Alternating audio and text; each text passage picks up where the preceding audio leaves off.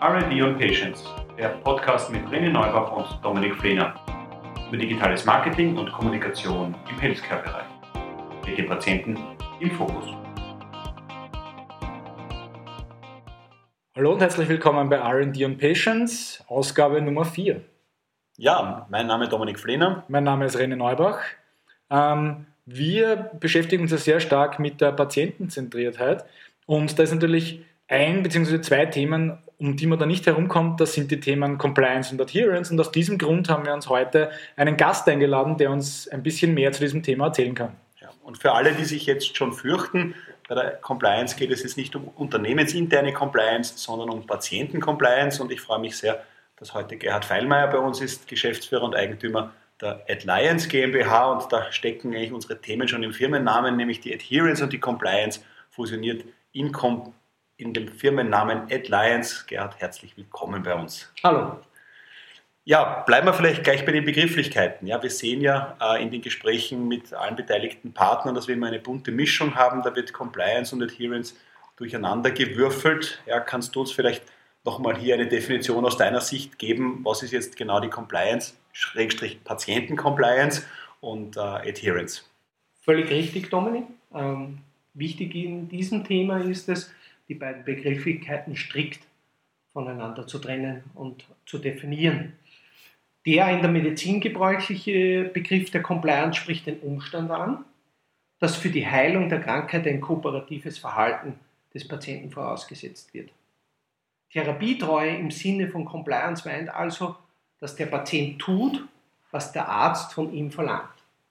Im Gegenzug dem gegenüberstehend die Begrifflichkeit Adherenz oder Adherence, die aktive Zusammenarbeit von Arzt und Patient im Sinne einer gemeinsamen Entscheidungsfindung und Therapiezielvereinbarung im Vordergrund.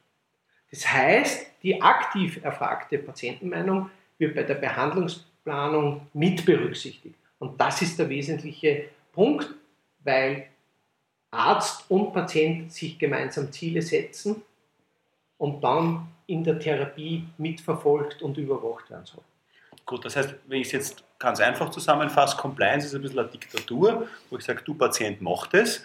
Und Adherence ist ein bisschen Demokratie, zumindest so wie wir sie uns wünschen, ja, dass beide Seiten gemeinsam entscheiden, was sie vorhaben und dann auch gemeinsam umgesetzt wird. Genau. Ja. Äh, wir sind da sehr stark in der eigenen Motivation, beziehungsweise auch in der Motivation jetzt mit dem Arzt gemeinsam. Mhm. Weil man immer jetzt ein Ziel absteckt, so weit traue ich mich jetzt mal zu gehen, ja, und wir verfolgen das dann gemeinsam, dann werde ich schneller zum Ziel kommen. Jetzt beschäftigt ihr euch bei Adliance ja mit dem Thema Arzneimittel- und Therapiesicherheit. Ihr entwickelt Software zu diesem Thema. Ist das jetzt eine Geschichte, die jetzt ganz neu ist oder wie lange bist du eigentlich in dem Thema schon drinnen? Ähm, weil ganz so neu ist es ja, glaube ich, nicht mehr. Na, für uns, ähm, für uns als Alliance ist es absolut nicht neu. Warum auch nicht? Es hat ein bisschen einen geschichtlichen Hintergrund. Wir arbeiten äh, 20 Jahre für den Marktführer hier in Europa in der Hyposensibilisierung im Allergiebereich. Und äh, dieser Allergiebereich ist ein sehr sensibler Bereich, was jetzt die Patienten-Compliance ähm, generell äh, betrifft. Wir haben uns schon in den späten 90er Jahren damit beschäftigt, weil wir immer das Problem bei den ähm, Allergiepatienten haben, dass eigentlich seine Zeit, wenn man jetzt von Frühblüher oder, oder Baumblüher oder Gräserpollenallergiker spricht, hat er eigentlich nur eine ganz kurze Zeit im Jahr schwere oder mittlere, mittelschwere Symptome. Den Rest des Jahres ist er völlig symptomfrei. Dem gegenüber steht aber eine dreijährige Therapie. Ja. Die war sehr lange nur relativ mühsam, weil subkutane Therapie, das heißt, dass ich alle sechs bis acht Wochen den äh, Facharzt aufsuchen musste mhm. und äh, die Therapie vollziehen hat müssen dort. Heute geht es wieder ein bisschen einfacher, weil sehr viele Therapien, also speziell jetzt äh, die Gräsertherapie und die äh, Hausstaubmilbentherapie, bereits schon über Tablette funktioniert. Und jetzt muss man natürlich verstehen, wenn er so eine kurze Zeit im Jahr nur Symptome hat, dann sollte er so eine langwierige ähm, äh, äh, Therapie machen. Das ist sehr schwierig für die Patienten. Und genau aus dem fallen uns ein ganz hoher Prozentsatz, ja, man spricht da bis zu 85 Prozent Therapieausfälle ja, während dieser, dieser Zeit. Und die wollten wir schon in den späten 90er, Anfang 2000er einmal über verschiedenste Möglichkeiten abfedern. Das heißt also, unsere Überlegung war eigentlich immer dahingehend, wie können wir den Patienten an seine Therapie erinnern. Also es ist mehr um eine Erinnerungsfunktion wie nur um eine Begleitfunktion gegangen. Wie können wir ihm Rezeptbestellungen erleichtern und solche Dinge. So hat das begonnen. Also man muss auch dann verstehen, technologisch war man ja irgendwo im Web noch ein bisschen in den äh, ersten Kinderschuhen und SMS-Dienste und so, das war halt so mhm. das Erste. Ja. Weil das wäre jetzt genau meine Frage gewesen, weil das, wenn wir heute über Patienten und so weiter, dann ist ja das Smartphone immer ein ständiger Begleiter bei all diesen Ideen. Da, wenn ich jetzt Mitte der 90er Jahre, ähm, da kann ich mich noch erinnern, bin ich mit jemandem nebeneinander gesessen, haben gesagt, du hast eine E-Mail-Adresse, ich habe eine E-Mail-Adresse und was machen wir jetzt damit? Ähm, was habt ihr da dann eigentlich nochmal gemacht? Du hast es kurz angesprochen, SMS-Service. Ja. Was waren da so die Ideen, die da ganz am Anfang dabei waren? Wir haben natürlich schon ein bisschen diese Webtechnologie nutzen können zumindest für die Registrierung. Also Patient hat sich äh, über einen bestimmten Schlüssel, über bestimmte Funktionen einwählen können, anmelden können. Mhm. Aber dann diese Erinnerungsfunktionen, die haben wir also, da war E-Mail noch sehr weit entfernt, wie du genau sagst. Aber wir sind dann da eher auf diese Telefondienste dann äh, übergegangen. Das heißt, äh, Hotline in erster Linie, wo man ein bisschen Unterstützung sich abholen konnte, aber auch das nur in einer begrenzten Zeit. Aber vielmehr war für uns wichtig, durch den SMS-Service also diese, diese Einnahmerhythmen einzuhalten. Mhm. Jetzt, wenn wir uns die Entwicklung anschauen, also von der, von der Reminder-SMS zu Programmen, die heute laufen über Smartphone-Apps und diesen ganzen Dingen, haben wir Entwicklungsschritte gehabt, wo ja in meiner Wahrnehmung die Industrie oder jetzt diese Programme immer bestehende Technologien genutzt haben ja, und einfach da halt mitgegangen sind. Was waren aber aus deiner Sicht jetzt dann die Treiber in den Weiterentwicklungen? Sind das dann intrinsische Motivationen, wo die Unternehmen sagen, da müssen wir was tun? Sind es die, die Payer, die dann sozusagen vom System extern kommen und sagen, hey, da müsst ihr was machen, damit wir da die Compliance erhöhen oder die Adherence erhöhen? Also die Frage ist, wer sind aus deiner Sicht jetzt da die Treiber? Sind es Kliniken, sind es Ärzte, ist es die Industrie? Wie siehst du da den, den, den Zusammenhang, dass solche Programme sich auch weiterentwickelt haben und wir heute vielleicht noch SMS schicken, aber nicht mehr vorrangig SMS schicken? Naja, das ist ähm, äh, jetzt nicht ganz einfach äh, zu beantworten, diese Frage. Ähm, wir haben jetzt natürlich über die Jahre äh, in der Pharmaindustrie die Erfahrung gemacht, dass viele Programme aus der Industrie heraus gestartet worden sind aber aus ganz unterschiedlichen Gründen wieder gescheitert sind, nämlich sehr rasch gescheitert sind. Es kann damit zusammenhängen, dass es sehr schwierig war, dass man derartige Pro Programme über den Arzt in den meisten Fällen zum Patienten kommuniziert hat. Der direkte Weg zur, zur, zum Patienten hat da jetzt nicht ausgereicht oder hat auch in dieser Art und Weise nicht funktioniert. Und jetzt sind sehr viel, aber es sind viele andere Dinge wahrscheinlich auch nur an diesen, die, die bei diesen Anwendungen gescheitert sind. Das fängt also diese technische Funktionalität, zu komplexe Systeme, ähm, ähm, die App-Technologie war vielleicht jetzt nicht so durchgreifend und und und. Und somit ja, hat sich, glaube ich, sehr viel auch die Industrie schon von diesem mhm. Thema wieder ein bisschen verabschiedet. Wird aber jetzt ganz sicher wieder kommen, weil ja wir von der direkten Patientenkommunikation entsprechen, gerade in der, in der Pharmaindustrie. Und jetzt werden wieder Mittel und Wege gesucht, dass ich jetzt Devices, äh, Programme finde, damit mir das gelingt, direkt mit dem Patienten zu sprechen. Mhm.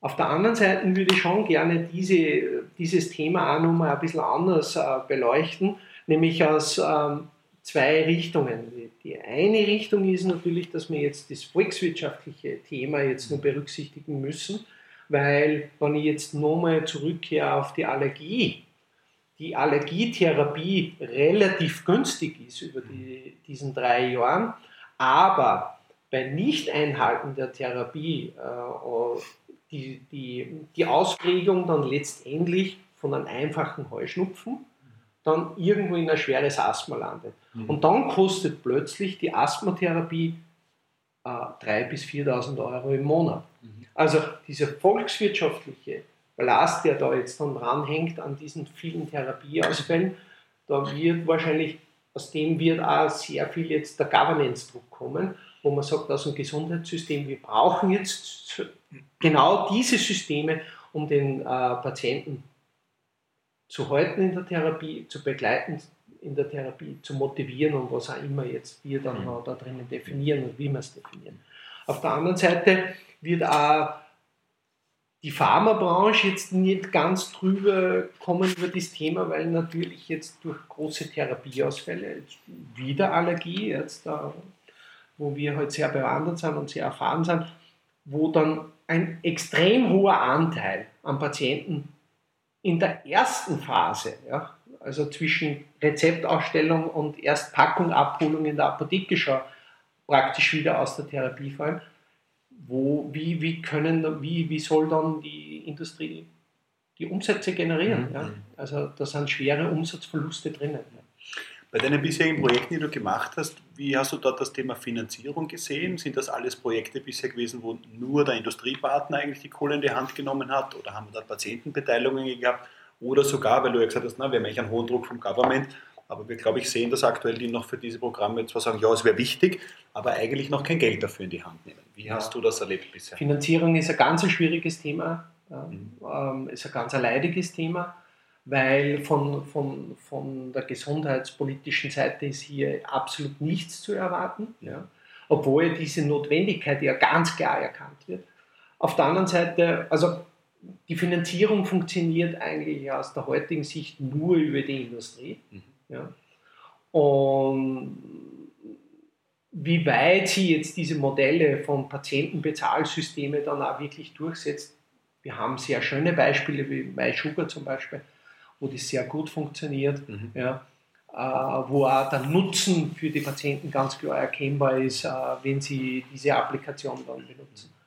Aber sonst wie ist die Finanzierung also eigentlich das, die, ganze, die ganz große Krux. Mhm wenn man sich, äh, wenn man sich das, du hast gerade ein sehr gutes Beispiel, MySugar, äh, über das wir ja auch schon gesprochen haben in einer vorigen Ausgabe, angesprochen. Ähm, es geht ja jetzt nicht nur um Reminder-Services. Ne? Adherenz geht ja weit über das hinaus, weil die Eigenmotivation ja durch andere Faktoren auch noch angesprochen werden soll. Ja?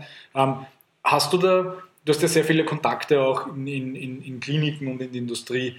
Gibt es da Beispiele, die aus dem, äh, aus dem klinischen Bereich kommen, ja, oder Anregungen, Ideen, die da irgendwie in dem Bereich irgendwie äh, an dich herangetragen werden.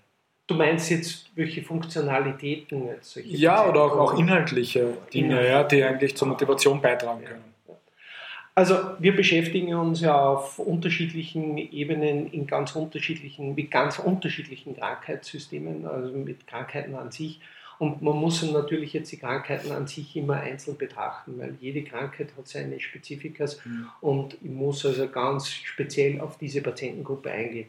Ich nehme jetzt da ein Beispiel jetzt da aus der Parkinson, aus dem Bereich Parkinson, ähm, wo wir gemeinsam mit äh, vier Experten hier in Österreich eine Plattform entwickelt haben mit der Unterstützung auch der Industrie. Mhm.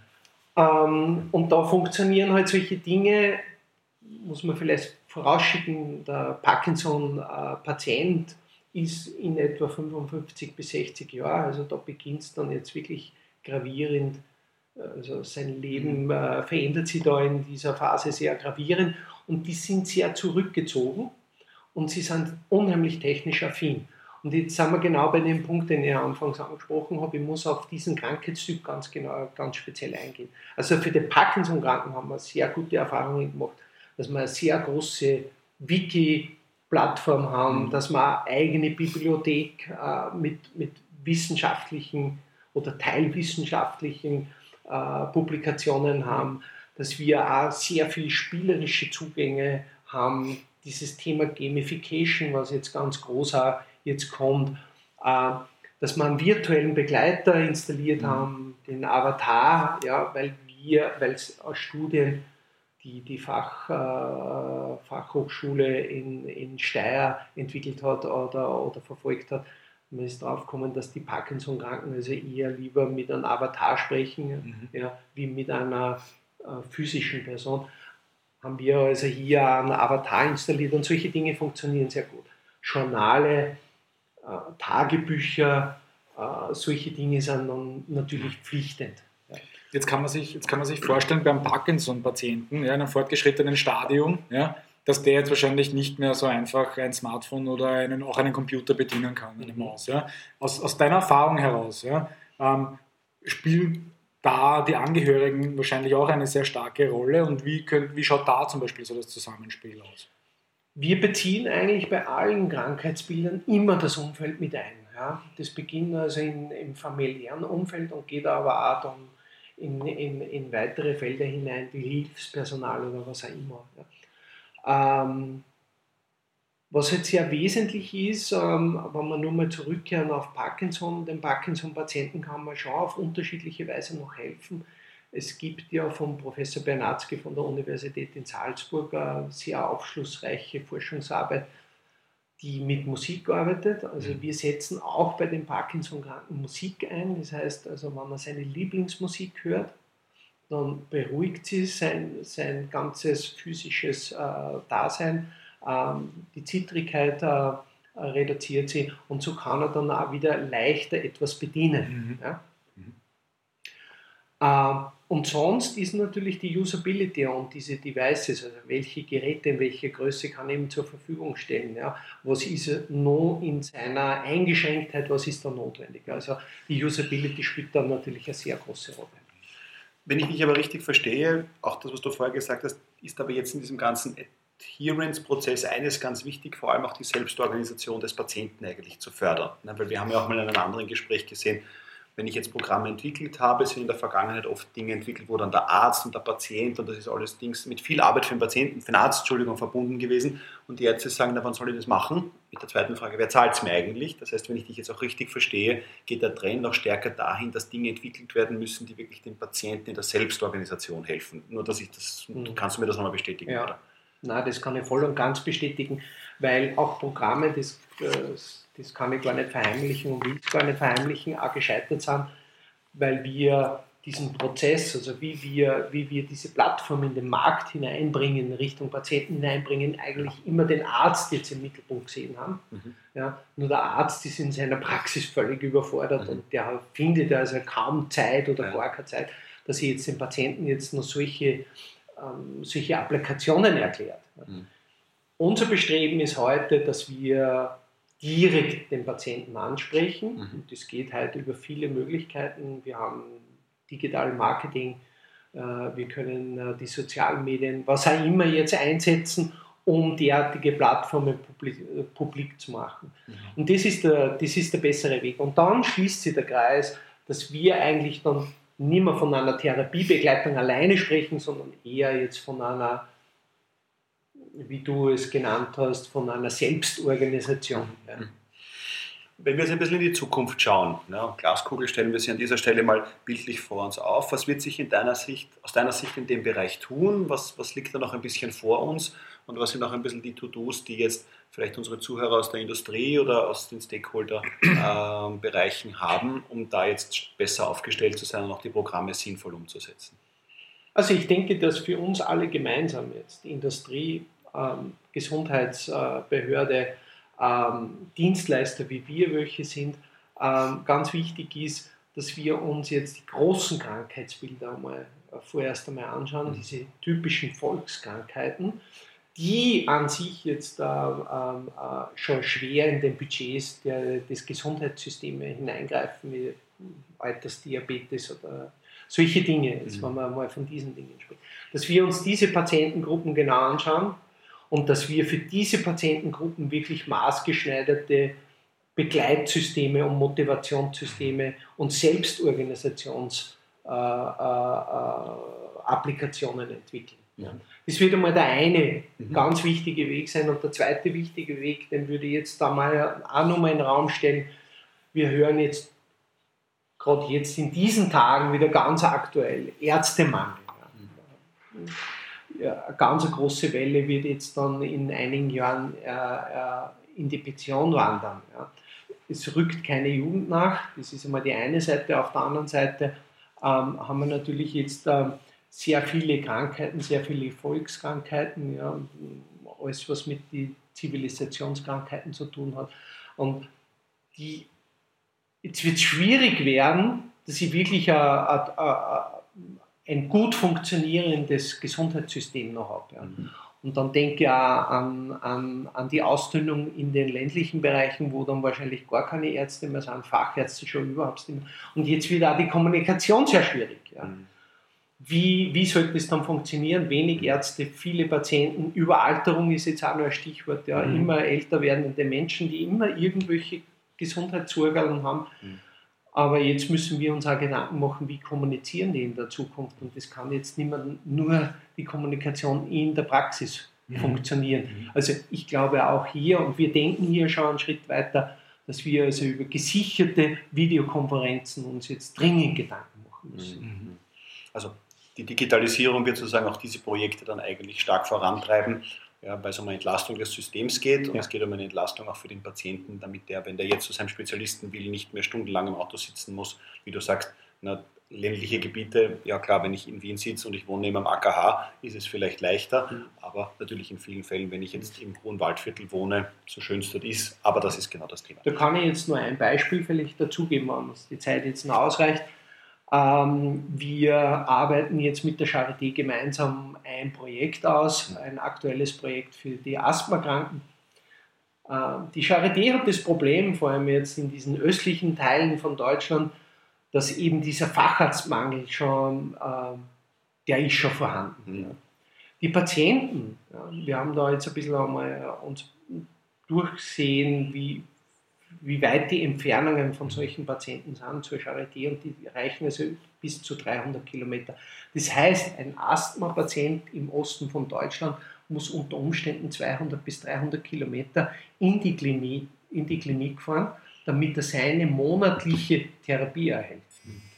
Und wir arbeiten jetzt hier an einem Programm, auch gemeinsam mit der Industrie, dass wir jetzt möglich, nach Möglichkeiten suchen und den Patienten und den Arzt Möglichkeiten, Tools in die Hand geben, dass die Kommunikation vereinfacht wird und dass viele Dinge fernüberwacht werden können. Und ich glaube, dort liegt die Zukunft. Ja? Dass es eine gewisse Fernüberwachung gibt, dass die Rhythmen des physischen Besuchs weniger, weniger werden und dass der Arzt immer ein bisschen die Kontrolle über den Patienten hat, beziehungsweise auch umgekehrt der Patient auch sich über diese Applikationen auch selbst ein bisschen kontrollieren kann. Spannend. Ja, sehr gut. Dann würde ich sagen, Gerhard, vielen herzlichen Dank, dass du dir die Zeit genommen hast, uns ja. einen kleinen Einblick zu geben. René. Vielen Dank. Ja, vielen Dank und alles Gute ja, bei den weiteren Unternehmungen in diesem Jahr, in diesem noch jungen Jahr. Ja. Ähm, wir bedanken uns fürs Zuhören, wie immer. Äh, wünschen auch unseren Zuhörern alles Gute für das neue Jahr und sagen vielen Dank fürs Zuhören und bis nächstes Mal. Ja, bis zum nächsten Mal. Wiedersehen. Das war die aktuelle Ausgabe von RD und Patience. Vielen Dank fürs Zuhören. Wie immer freuen wir uns über Fragen, Kommentare und Anregungen. Und natürlich freuen wir uns auch, wenn Sie uns weiterempfehlen. Bis bald.